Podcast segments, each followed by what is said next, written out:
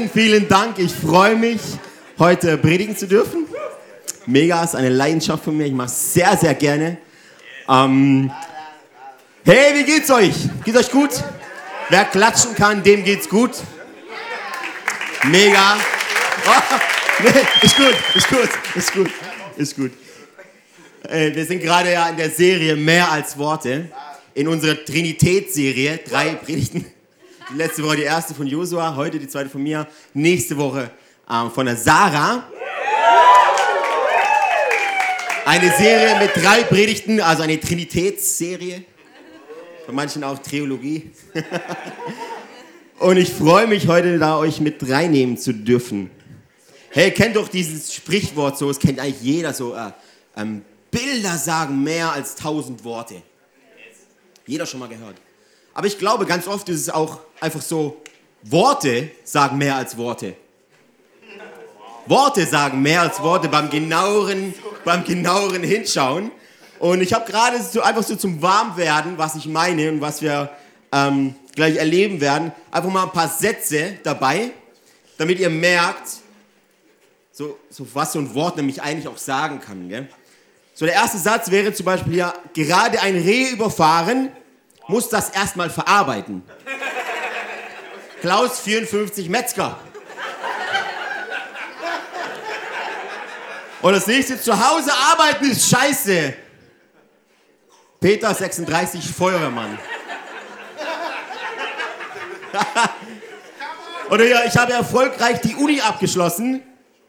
Frank 44 Hausmeister. Bei mir steht der Mensch im Mittelpunkt. Robin 41 Scharfschütze.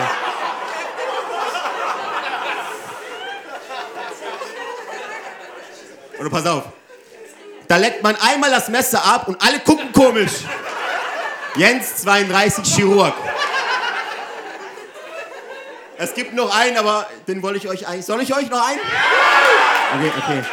Da lässt man einmal was fallen und wird gleich gekündigt. Barbara 44 Hebamme.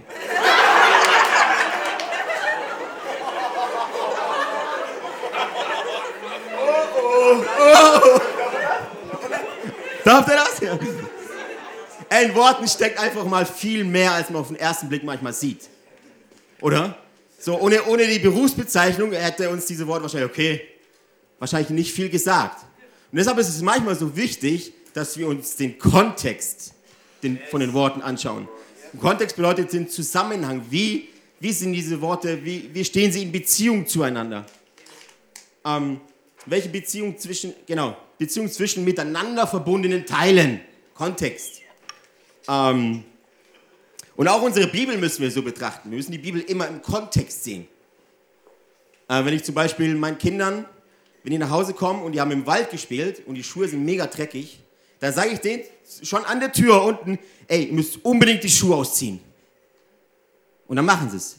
Das heißt aber nicht, dass wenn du nach Hause kommst, zu mir, zum Besuch, dass ich auch dastehen werde und du musst unbedingt die Schuhe ausziehen.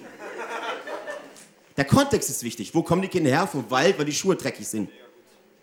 Das heißt nicht, dass wenn du mit deinen schönen Schuhen zu mir nach Hause kommst, auch die Schuhe ausziehen musst. Der Kontext ist entscheidend. Man könnte in der Bibel auch sagen, okay, wo ist wo ist denn der rote Faden in der Bibel? Wo ist denn der rote Faden? Wo will die Bibel denn hin? Was will sie mir denn genau sagen?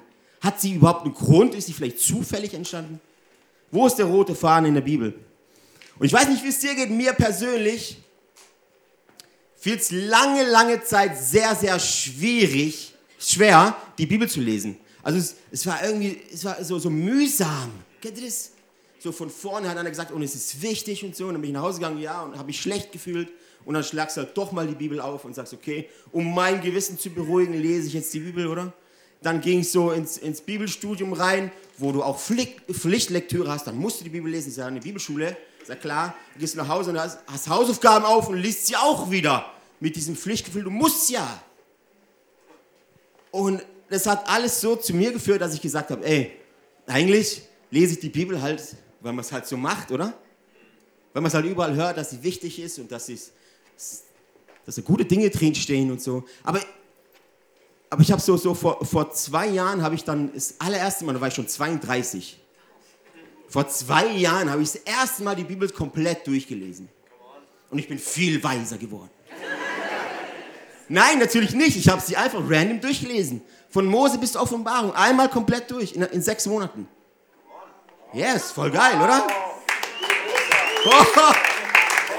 Aber wo ich jetzt so, so Anfang des Jahres bis jetzt so auch in der Predigtvorbereitung auf diese Serie so auch so krass gemerkt hat, okay, wo, worum es denn eigentlich? Was will Gott eigentlich? Will Gott mir Wissen reinpumpen? Will Gott, dass ich die Bibel so behandle wie ein Lexikon? So, ich brauche gerade was. So, oder ein YouTube-Tutorial. YouTube-Tutorial, kennt ihr die? Fahrrad reparieren, YouTube-Tutorial. Come on. So, ich habe ich hab Probleme bei mir so, okay, ich schlage die Bibel auf, so ein Lexikon, ich brauche ich brauch Infos. Wisst ihr, wenn wir so die Bibel lesen, dann, dann passiert es aus einer Selbstsucht heraus. Ich brauche jetzt was. Give me, give me that. Und ist nicht schlimm, erstmal. Aber wenn es dabei, dabei bleibt, wenn du immer die Bibel liest, weil du jetzt was brauchst, verliert sie diese Schönheit. Sie verliert diese Schönheit. Und die durfte ich in den letzten Wochen einfach wieder krass erleben, dass, dass Bibelverse mich förmlich anspringen. Wo ich nicht mehr, wo, wo ich einfach nur noch heulen könnte. Und ich glaube, wenn du, wenn du die tiefe Liebe Gottes, die in diesem Buch steckt, wirklich erkennst, dich bläst weg. Dich haut es extrem um. Und auf einmal wird die Bibel nicht mehr schwer zu lesen. Du liest, du liest sie gerne. Du liest sie gerne, weil du bemerkst, dass die ganze Geschichte von Mose bis in die Offenbarung eine krasse Liebesgeschichte ist. Und du bist nicht der Leser, du bist ein Teil davon. Du stehst im Zentrum. Und dann hast du nicht mehr dieses Pflichtgefühl, oh, ich muss jetzt. Nein, ich will, da geht es ja um mich. Da geht es um Gott und um mich. das ist krass.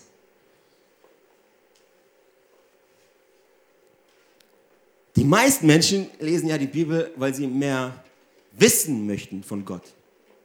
Ich möchte jetzt mehr wissen, wer ist das? Nur etwas wissen über Gott kannst du auch ganz ohne ihn zu lieben. Du kannst selbst als Nicht-Christ, als nichtgläubiger Mensch die Bibel lesen mit der Intention, ich möchte einfach mal wissen, was der da oben so macht. Wie der die Erde gemacht hat, stimmt ja eh nicht. Oder du kannst die Bibel lesen, Bibel lesen mit der Intention, ich möchte ihn kennenlernen.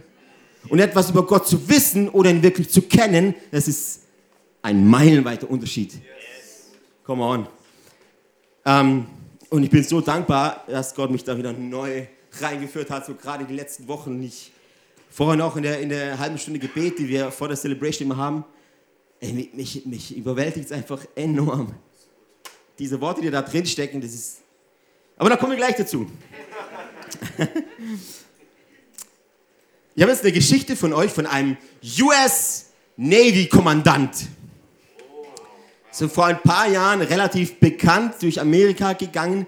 Dieser US Navy-Kommandant Devin, Devin Maxwell. Granatentyp, er beschämt uns alle Männer, ich sage euch gleich warum.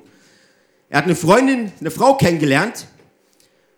Davor hat er sich aber zum Dienst gemeldet er wollte nach Afghanistan gehen.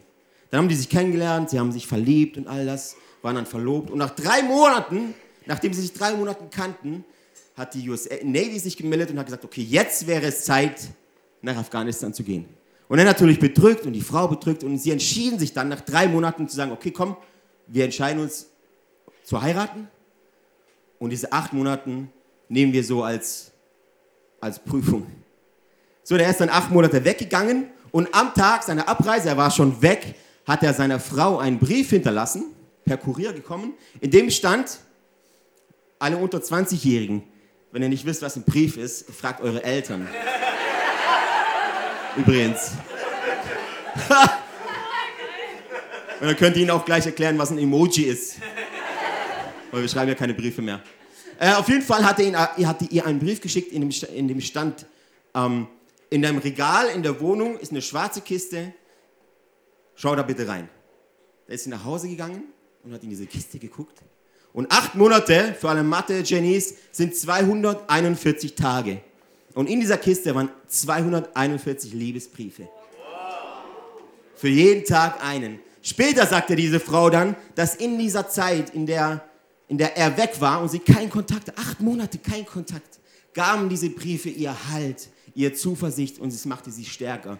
Sie hatte diese Briefe immer, immer bei sich, immer bei sich.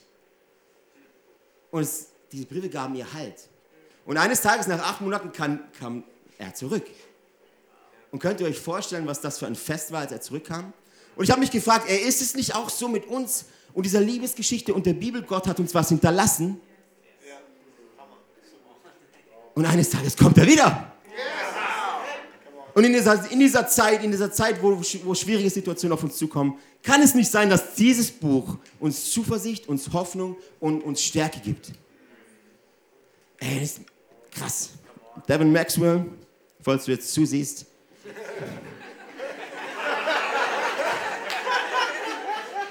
Vielen Dank, dass du mich beschämst. Ich habe meiner Frau nämlich, glaube ich, noch nie einen Liebesbrief geschickt. Vielen Dank an dieser Stelle. Das ist nie zu schwer. Come on.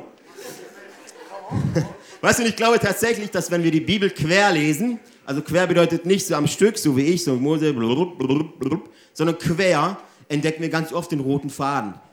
Wir, wir entdecken ganz oft, worum, wo, worum geht es denn Gott?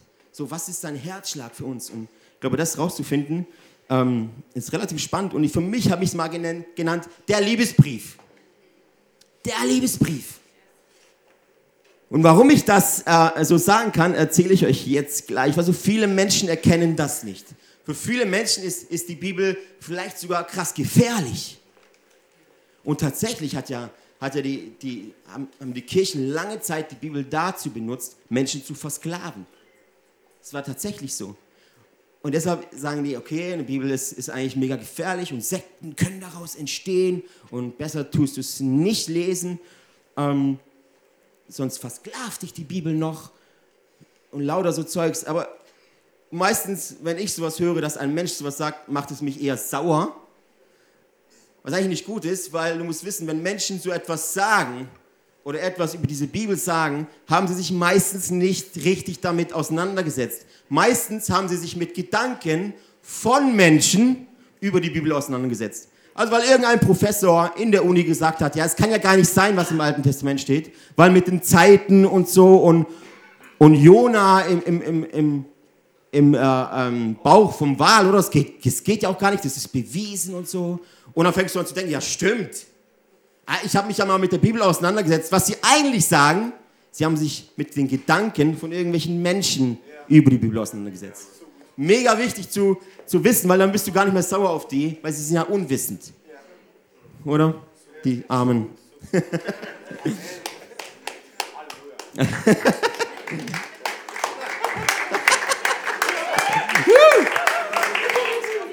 Ey, und das ist diese spannende Reise, dass wir diesen roten Faden er erkennen. Ähm, und wenn du die Bibel wirklich ich sage immer, Quantität ist mega wichtig, ganz oft die Bibel zu lesen, oder? Aber die Qualität ist auch wichtig. Deshalb lies sie nicht wie ein Roman, sondern lies sie wie ein Buch, wo du dich voll reingeben kannst. Und wenn du das tust, wirst du sehr schnell bemerken, dass Gott ein Gott ist, der Geschichten liebt. Er schreibt Geschichten. Und im Buch, in diesem Buch in der Bibel schreibt er eine krasse, eine krasse Liebesgeschichte, eine, eine Love Story, ähm, die darüber handelt, zuerst mal, wie er dich geschaffen hat. Er hat dich geschaffen, er hat dich perfekt gemacht. Ähm, wie wir aber dann gegen ihn rebellierten, weil er uns einen freien Willen gegeben hat, rebellierten wir gegen ihn. Ähm, er ließ uns gehen, oder? Er ließ uns gehen. In der Bibel liest du dann auch, dass, dass wie, wie er einen Weg geschaffen hat, wie wir wieder zu ihm zurückkommen können, wie, wie er uns befreit, darüber, wie er zu uns steht, darüber, dass er für uns ist und nicht gegen uns. Darüber, dass er uns nicht aufgibt, obwohl wir ihn nicht annehmen wollen. Und darüber auch, dass er selbst Knechtgestalt annahm, als Diener auf die Erde kam und sich von uns, ja, von, von uns, von uns ans Kreuz nageln lassen hat. Bespucken hat, ja, alles da dabei. Ähm, wie er aber auch nach drei Tagen auferstand. Oder? Wie er seinen Jüngern die Mission gab, geht hinaus in alle Welt, macht zu Jünger alle Völker. Wie er sich dann zu Rechten seines Vaters sitzt. Wie er dann an Pfingsten den Heiligen Geist den Menschen gibt, an seiner Stadt, um zu tun, was er tat. um uns zu befähigen. Und auch dann, wie es dann losging, wie die ersten Kirchen losgingen, wie es, wie es dann abging, wie die Menschen kamen, wie, wie diese Befreiung losging. Und letztendlich auch, dass er eines Tages zurückkommen wird und die Lebenden und die Toten bekennen werden, dass er Gott ist und dass ihm alle Ehre gebühren. Ey, wenn das nicht die krasseste Love Story ist, wenn das nicht die, krasse Liebesgesch die krasseste Liebesgeschichte ist, dann weiß ich wirklich nicht, was dann eine Liebesgeschichte ist. Gott schreibt Geschichte und du bist nicht der Leser, du bist ein Teil. Und du stehst im Zentrum seiner Sehnsucht. Und wenn du das, das verstehst, es ändert, es ändert alles. Es ändert, es ändert dein, dein Mindset brutal. Und David aus dem Alten Testament, von dem Gott sagt, das ist ein Mann nach meinem Herzen, der hat das verstanden. Der hatte verstanden und der hatte nur die Gesetze, der hatte nur die fünf Buche Mose. Und selbst da drin hat er verstanden, worum es Gott hier geht. Und jetzt kommt's, und jetzt kommt ein krasser Nugget. Er antwortet drauf. Er antwortet. Das ist das, was wir Gebet ne-, nennen übrigens. Du erkennst Gott und Gott macht immer den ersten Schritt. Gott ist ein Gentleman. Er macht immer den ersten Schritt. Er geht auf uns zu und wir sind dran zu antworten. Es ist nicht so, dass wir, dass wir irgendwas erreichen müssen, dass er uns zusieht, dass er uns nahe ist. Er hat es schon gemacht.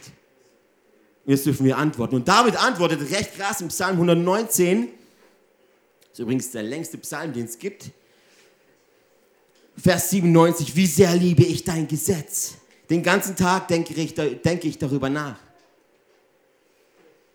Vers 48, ich verehre und liebe deine Gebote, ich denke über deine Ordnungen nach. Vers 47, wie freue ich mich an deinen Geboten, die ich so sehr liebe. Ich habe deine Gesetze nicht aufgegeben, denn du warst mir ein guter Lehrer. Vers 111, deine Weisungen sind mein Schatz. Sie erfüllen mein Herz mit Freude. Das ist Davids Antwort auf diesen Liebesbrief. Das ist, du kriegst einen Liebesbrief, du schreibst einen Liebesbrief. An anderer Stelle schreibt, schreibt Paulus über dieses Wort Gottes im Hebräer 4, ähm, 12 bis 13.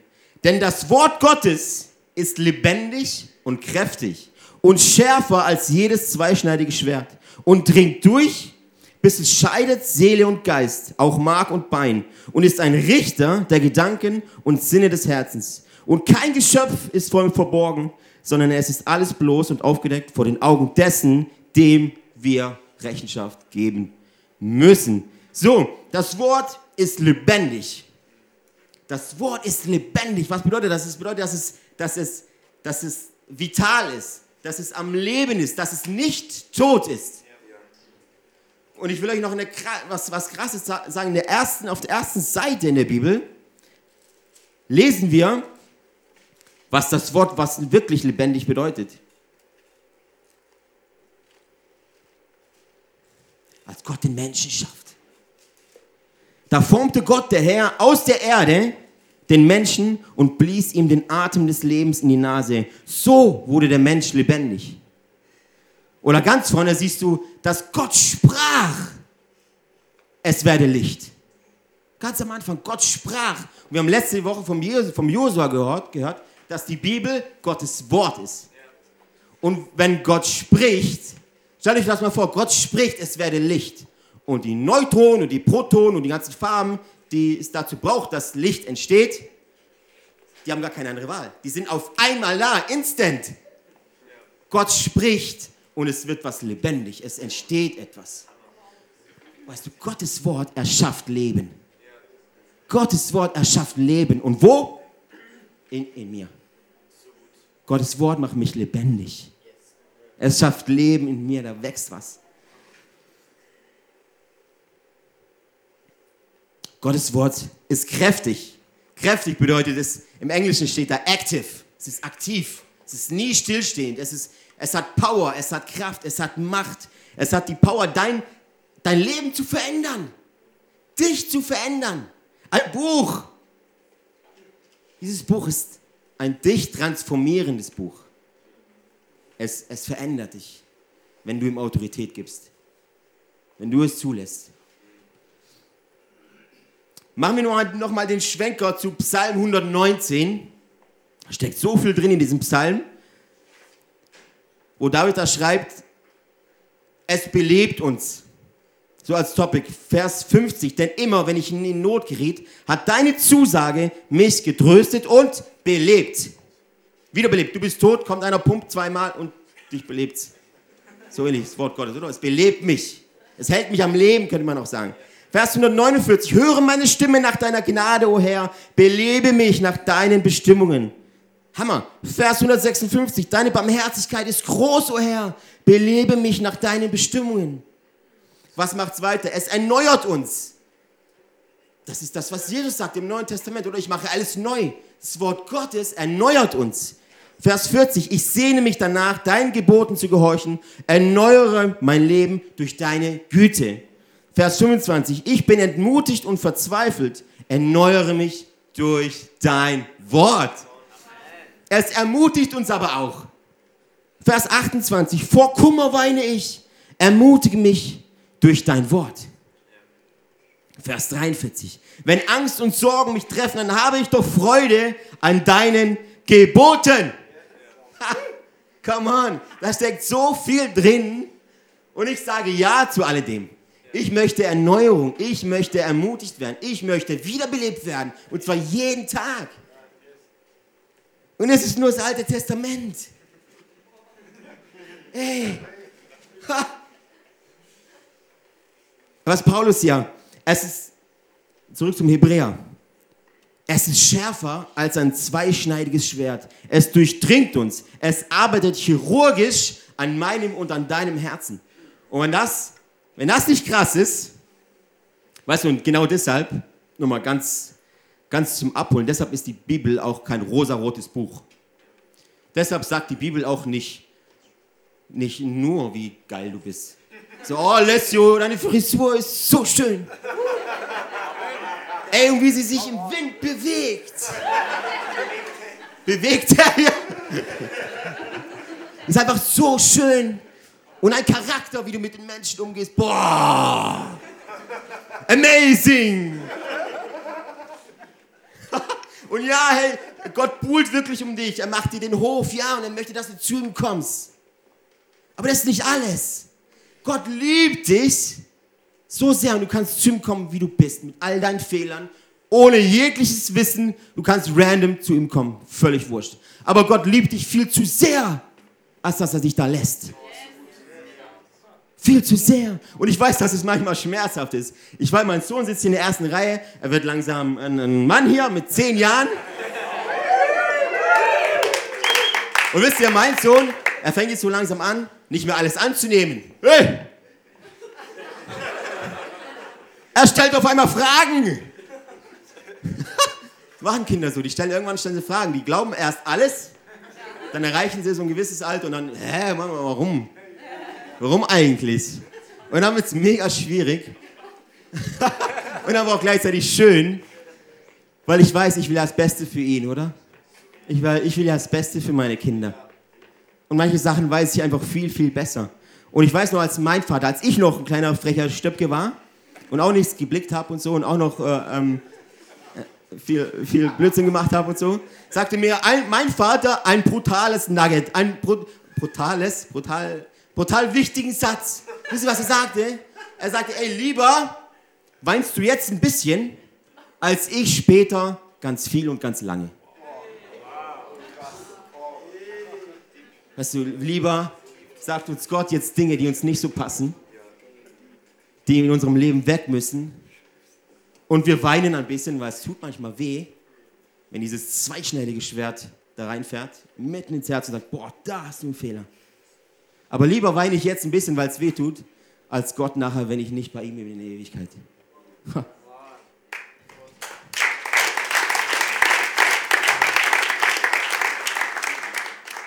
Weißt du, wenn die Bibel nur rosarot wäre, das wäre keine Liebe. Das wäre Hollywood.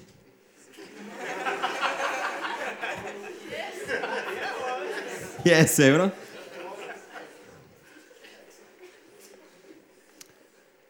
Römer 7, Vers 7. Will ich damit etwa behaupten, dass Gottes Gesetz Sünde ist? Natürlich nicht. Das Gesetz ist nicht sündig, aber durch das Gesetz erkannte ich erst meine Sünde.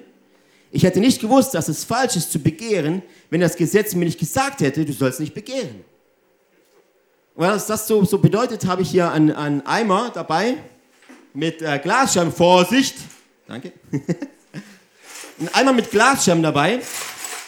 Weinflaschen, Nutella-Glas, ähm, verschiedene anderen Gläser. Und ähm, also Gottes Gesetz, Gottes Buch, Gottes Wort, habe ich euch erklärt, dass es verändert uns, oder? Es ist wie ein zweischneidiges Schwert. Ich hätte auch gerne hier ein zweischneidiges Schwert gehabt, aber ich habe es gerade ausgeliehen. Deshalb hier mit Glasscherben, die auch mega scharf sind. So, was würde jetzt passieren? Was würde passieren, wenn ich das Mikro weglege und mit beiden Händen jetzt da drin schön wühle, mit den Händen? Schön drin rumwühle. Glaubt ihr, es würde meine Hände verändern? Wahrscheinlich würde ich sie rausziehen und würde alle rausrennen, weil es würde wahrscheinlich ein bisschen nicht so sexy aussehen. so, das betrifft aber nur meine Hände, oder? Was würde passieren, wenn ich einen Glascontainer reinspringe, voll mit Glasscherben und wieder rauskommen würde? Würde mich das komplett verändern? Wahrscheinlich schon. Hey, genauso ist dieses Buch, wenn, wenn Gott sagt, wenn, wenn David schreibt, äh, ähm, nee, wenn, wenn, wenn, wenn, wenn in der Bibel steht, dass das Buch schärfer ist als ein zweischneidiges Schwert, dann bedeutet das, es verändert dich. Es macht was mit dir. Und du entscheidest, wie viel. Du entscheidest, wie viel. Gehst du mit den Händen rein und sagst, alles klar, ich schlage es mit den Händen auf und lese es mit meinen Gedanken, dann kann es sein, dass es dich ein bisschen verändert. Es kann sein, dass du ein bisschen anders wirkst, dass du viel mehr weißt und, und viel mehr, viel mehr äh, Gefühl entwickelst. Aber wenn du dich komplett reingibst und du sagst, okay, und, und ich springe jetzt komplett in diesen Glascontainer rein, dann verändert sich halt auch komplett wenn du der Bibel Autorität gibst. Wenn du sagst, hey, Gottes Wort, come and do it. Komm ma und mach es. Ich sage euch, die Bibel ist pures Dynamit. Pures Dynamit. Ist die Bibel gefährlich? Aber unbedingt. Aber unbedingt. Weil es verändert dich. Es gibt dir Identität. Es sagt dir, wer du bist. Es sind Gottes Worte und die sagen dir, wer du bist. Deshalb hat Hitler eine Menge Angst gehabt vor diesem Buch. Im Dritten Reich wollte Hitler nicht, dass jemand dieses Buch liest. Warum? Weil es gefährlich ist. Es sagt dir, wer du bist und was du hier machst. Und es war für seine Ideologie nicht gut. Die Bibel ist so gefährlich, ist Dynamit. Und wenn du sie einnimmst, dann explodiert in dir ein, dieses Dynamit explodiert in dir und was rauskommt, ist pure Liebe pure Liebe. Jesaja 55, Vers 11. So ist es auch mit meinem Wort, das aus meinem Mund kommt, aus Gottes Mund kommt. Es wird nicht ohne Frucht zurückkommen, sondern es tut, was ich will und richtet aus, wofür ich es gesandt habe. Also was da drin steckt. Was da drin steckt. Und viele Leute lesen, äh, legen diese Bibelstelle so aus, dass wenn ich die Bibel lese, das Output passiert. Dass ich auf einmal lerne, evangelistisch auf die Straßen zu gehen. Und es kann schon sein, aber vielmehr passiert etwas in dir. Hey, du musst die Veränderung zuerst in dir erleben. Du musst zuerst wissen, wer du bist, wo Gott dich sieht, was Gott dir sagt, wie sehr er dich liebt. Aus dieser Liebe passiert die Veränderung. Weißt du, ich und du, wir sind nicht das zweischneidige Schwert. Ich kann, ich kann dir sagen, hey, guck mal, da hast du einen blinden Fleck. Und es kann sein, dass du es annimmst, es kann aber auch sein, dass nichts passiert. Weil ich das nicht das zweischneidige Schwert bin. Ich bin vielleicht ein Buttermesser, mit dem man Nutella beschmieren kann. Aber ich bin nicht das zweischneidige Schwert, das Wort Gottes ist es. Ja. Und es muss tun, für was Gott es uns gegeben hat. Lese nochmal vor, so ist es auch mit meinem Wort, das aus meinem Mund kommt. Es wird nicht ohne Frucht zurückkommen, sondern es tut, was ich will und richtet aus, wofür ich es gesandt habe. Da steckt so eine Power drin.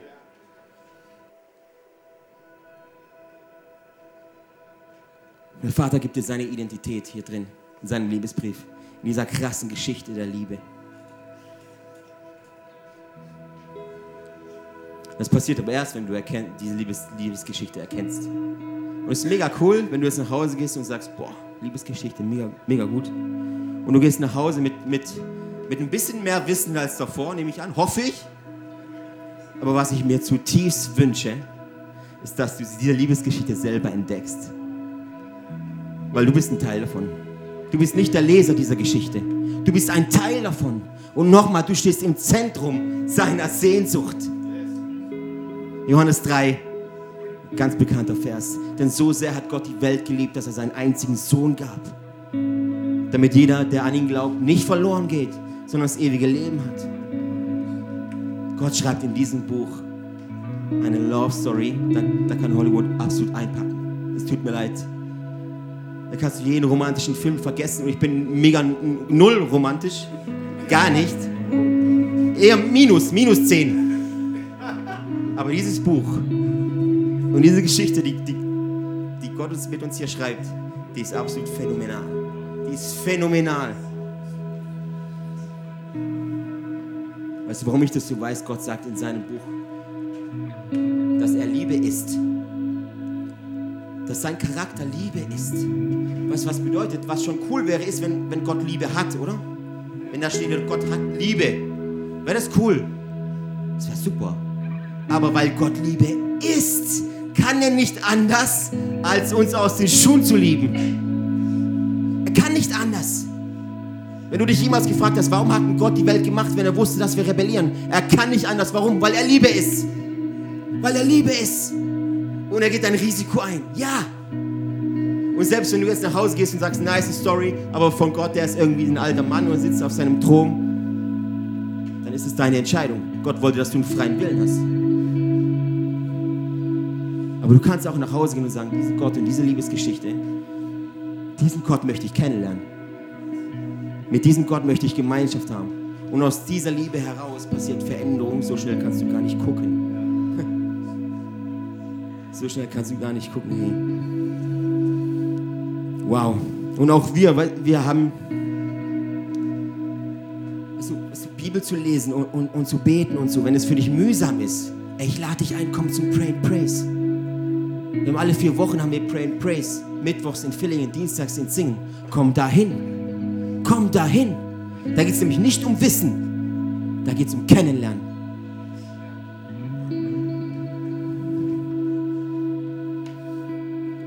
Wisst ihr, manchmal kommen wir in Situationen in unser Leben rein, wo wir, wo wir sagen, okay, Gott, Gott spricht nicht mit mir. Er spricht mit anderen, die sagen immer so, Gott spricht mit ihm, mit mir spricht er nicht.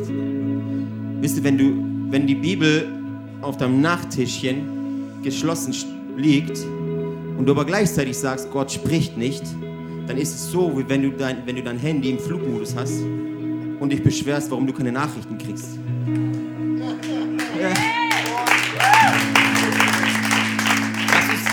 Uns doch das Handy wieder anschalten und schauen, ob Gott nicht was sendet. Und schauen, ob Gott nicht seinen Liebesbrief direkt in dein Herz sendet. Und dann bist du dran. Das war's noch nicht. Dann bist du dran. Wie antwortest du? Wie antwortest du? Du bist am Zug. Gott hat alles gemacht. Er hält nichts zurück. Er hat dir alles gegeben. Jeden Schatz, jede Ressource des Himmels ist für dich greifbar. Und du musst entscheiden, was machst du damit. Wie ist deine Antwort heute Vormittag hier?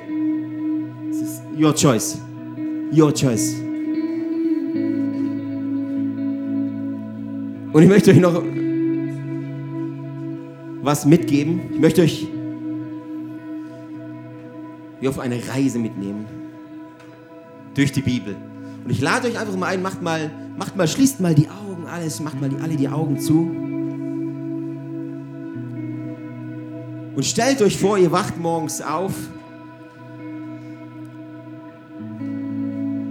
und dein Bett ist mega kuschelig und du stehst auf. Dein Wecker klingelt nicht, das ist nämlich unsexy. Es ist 8.30 Uhr. Du stehst auf und schlägst die Decke auf und da liegt ein Brief für dich. Da steht drauf von Gott für dich.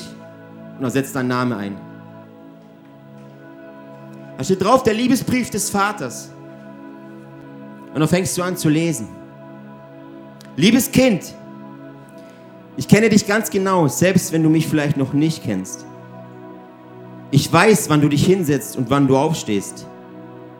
Dein ganzes Leben ist mir vertraut. Selbst die Haare auf deinem Kopf sind alle gezählt. Du bist als mein Ebenbild geschaffen. Durch mich allein lebst und handelst du. Ja, mir verdankst du alles, was du bist. Ich habe dich schon gekannt, ehe ich dich im Mutterleib bildete. Ich habe dich bereits im Augenblick der Schöpfung erwählt. Du bist kein Zufallsprodukt. Alle Tage deines Lebens habe ich in mein Buch geschrieben. Ich habe bestimmt, wie lange und wo du leben sollst. Ich habe dich wunderbar geschaffen. Ich habe dich im Leib deiner Mutter gebildet. Von Geburt an bin ich dein Halt. Mein Bild wurde von Menschen verunstaltet, die mich nicht kennen. Ich bin kein ferner und kein zorniger Gott. Ich bin die Liebe in Person. Ich will dich mit meiner Vaterliebe beschenken. Einfach weil du mein Kind bist und ich dein Vater bin. Ich gebe dir mehr, als dir dein irdischer Vater je geben könnte. Denn ich bin der vollkommene Vater. Alles Gute, was du empfängst, kommt eigentlich von mir. Denn ich sorge für alle deine Bedürfnisse. Ich meine es gut mit dir und gebe dir Hoffnung und Zukunft, weil ich dich schon immer geliebt habe. Meine Gedanken über dich sind zahlreicher als der Sand am Meer. Wenn ich an dich denke, dann juble ich. Ich werde nie aufhören, dir Gutes zu tun. Du bist in besonderer Weise mein Eigentum. Ich will dir mein Land geben und alles, was darin ist. Ich will dir große und geheimnisvolle Dinge zeigen. Wenn du mich von ganzem Herzen suchst, wirst du mich finden. Freue dich über mich. Ich werde dir alles geben, was du dir von Herzen wünschst. Denn ich bin es, der beides in dir bewirkt, den Willen und die Kraft zu tun, was mir gefällt. Ich kann viel mehr tun, als du dir vorstellen kannst. Ich tröste und ermutige dich und gebe dir Kraft. Meine Barmherzigkeit ist grenzenlos. Wenn du mich rufst, höre ich dich und rette dich aus jeder Not. Wie ein Hirte für seine Schafe sorgt, so sorge ich für dich und leite dich. Eines Tages werde ich alle deine Tränen trocknen. Ich werde jeden Schmerz wegnehmen, den du auf dieser Erde erlitten hast. Ich bin dein Vater und liebe dich genauso wie meinen Sohn Jesus. Meine Liebe zu dir zeigt sich in Jesus. Er ist ganz und gar mein Bild, mein Ebenbild. Er ist gekommen, um zu zeigen, dass ich für dich bin und nicht gegen dich. Und um dir zu sagen, dass ich dir deine Sünden nicht länger anrechne. Jesus ist gestorben, damit du und ich versöhnt werden können. Sein Tod ist der höchste Ausdruck meiner Liebe zu dir. Ich habe alles aufgegeben, was ich liebe, um deine Liebe zu gewinnen. Wenn du meinen Sohn Jesus annimmst, nimmst du mich an. Nichts kann dich von meiner Liebe trennen. Komm nach Hause und ich werde das größte Freudenfest ausrichten, das du je gesehen hast. Ich bin immer dein Vater gewesen und werde immer dein Vater sein. Ich frage dich, willst du mein Kind sein? Ich erwarte dich. In Liebe, dein Papa, der allmächtige Gott. Lass uns mal gemeinsam aufstehen.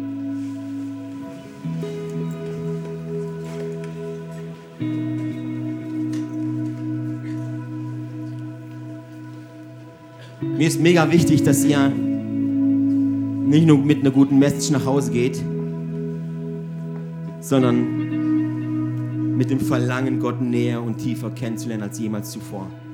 Diesen Liebesbrief habe ich hundertmal ausgedruckt. Da stehen die Verse dahinter, wo, sie, wo ihr sie in, der Bibel findet. Die gibt es am Infopoint. Dürft ihr euch sehr gerne am Ausgang eins mitnehmen. Ähm, und lest vielleicht jeden Morgen diese Bibelstellen durch. Sag ich euch, ich will es umhauen. Boah, Jesus, wir,